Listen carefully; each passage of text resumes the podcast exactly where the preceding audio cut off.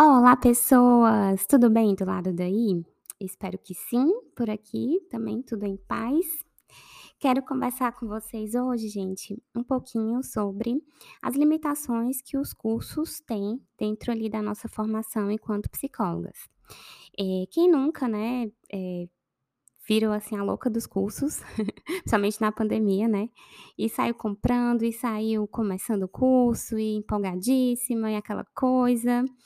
E fez mil coisas, fez mil movimentos, eh eh, fez as atividades, foi atrás, viu as videoaulas, mas terminou ali e não usou aquilo na vida prática, né.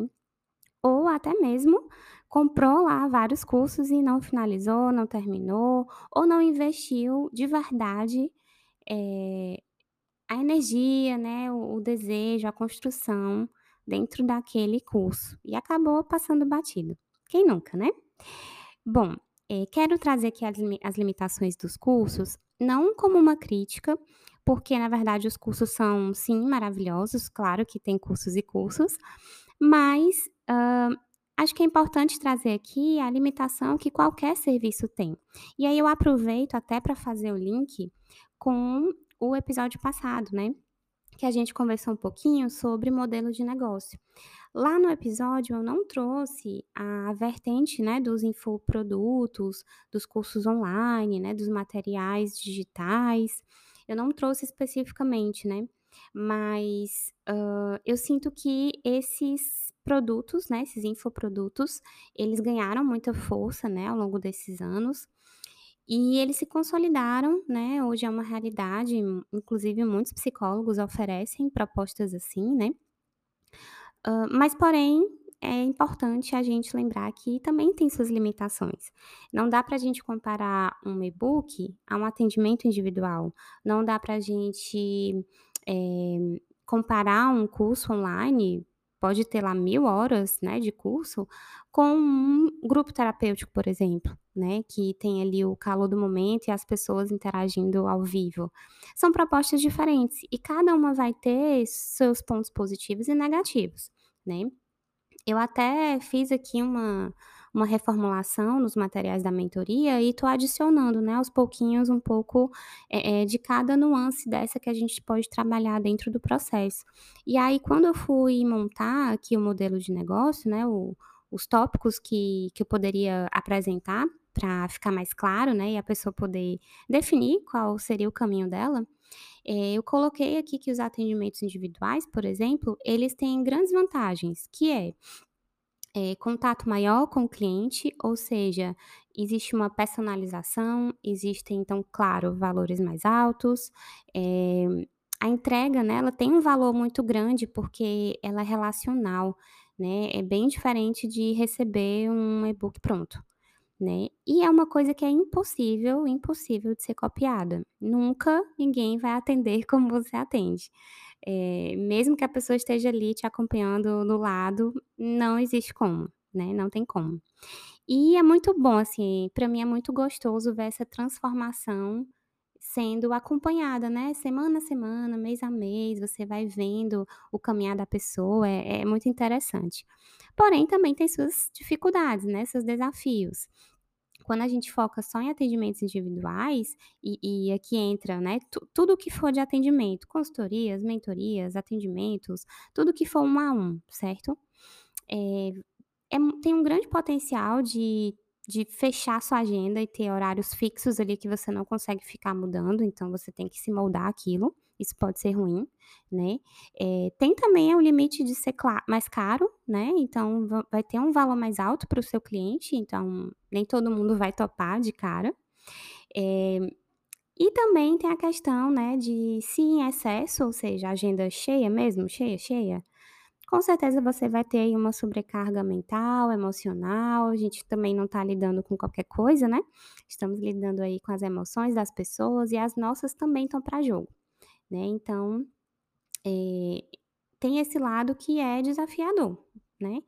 E aí quando eu penso nos infoprodutos, nesses cursos, né, eh, a gente pode talvez colocar aqui cursos de especialização também, né, claro que também tem suas limitações, mas claro, são cursos de maior duração, então tem um grupo, tem uma formação de laços, muitas vezes tem dinâmicas, eh, tem a parte teórica, tem a parte parte vivencial, então, eh, talvez a gente nem possa colocar aqui no mesmo pacote. Mas de maneira geral, os cursos eles acabam, eh, oferecendo algo não personalizado, porque existe uma limitação de temas, existe limitação de tempo, né, com certeza, existe um começo, um meio e fim, então você não pode ficar estendendo o curso se você quiser, né. De maneira geral, tem a proposta introdutória, o desenvolvimento e a conclusão.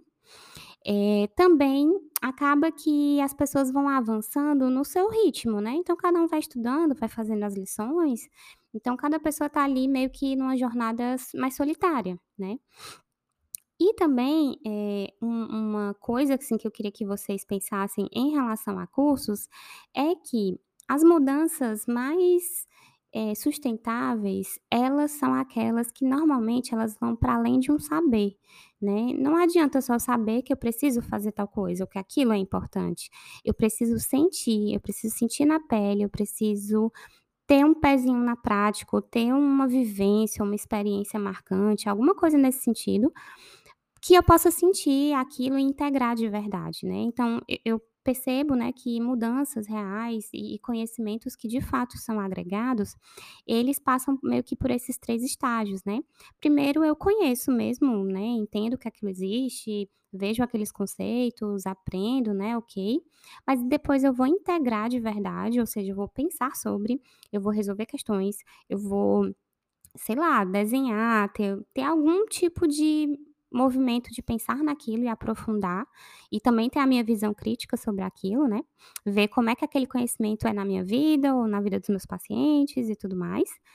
Mas depois eu vou pra terceira etapa, que é a etapa da prática, do usar aquilo, de colocar aquele conhecimento pra movimento, né, para o movimento mesmo. Então eu sinto que esses 3 pontos são bem importantes. E nem todos os cursos têm tudo isso, né, normalmente eles ficam ali no conhecer, às vezes eles trazem algumas dinâmicas ou perguntas que aí a gente pode integrar, mas essa realmente a parte do integrar, ela acaba sendo muito, eh, pessoal de cada um, né. Então eu queria trazer essas limitações pra vocês, porque às vezes não é o que a gente precisa, às vezes a gente tá precisando de outro tipo de processo que não cursos. Quantas vezes eu não recebi clientes na mentoria falando: "Ana Cecília, ó, eu já fiz vários cursos, estudei sobre o marketing, fiz curso tal, de tal pessoa, de não sei o quê, mas não saí do lugar, não consegui botar na prática, tem alguma coisa que tá aqui travando e eu não consigo avançar", né. Então ela busca ali a mentoria pra ter um acompanhamento mais próximo, eh, também ela busca porque a partir dessa coisa um a um, dessa desse desse movimento mais relacional, eh eh, só tem ganhos, né, gente, porque a partir daquelas trocas, tanto a cliente, né, a mentoranda, quanto a mentora, eh, saem com algo a mais, novas percepções, novas ideias, ali é co co-criado coisas, né, naquele momento. Então tem orientações práticas, mas no meu caso, né, da da minha mentoria, tem também reflexões, assim, bem profundas, eu não consigo desassociar o autoconhecimento dessa parte, então não é só entregar um script do que é que funciona mais e pronto, faz isso. Não é esse o caso, né, a a minha mentoria ela tem essa pegada de autoconhecimento mesmo.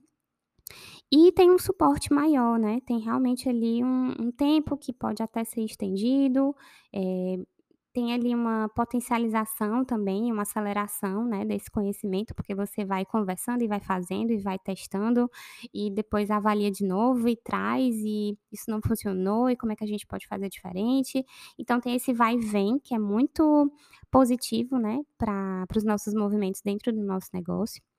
Mas, eh, é um movimento diferente, né, a mentoria pra mim, assim, ela é um serviço que faz muito sentido e que e que quando a gente tá nesses nesse momento, né, de de dúvidas, de paralisia, de tentou já algumas coisas e não funcionou, já sabe o que precisa ser feito, mas mesmo assim alguma coisa não tá rolando, nesses casos a gente precisa mesmo de processos individuais. E trago aqui também a própria psicoterapia, né, gente.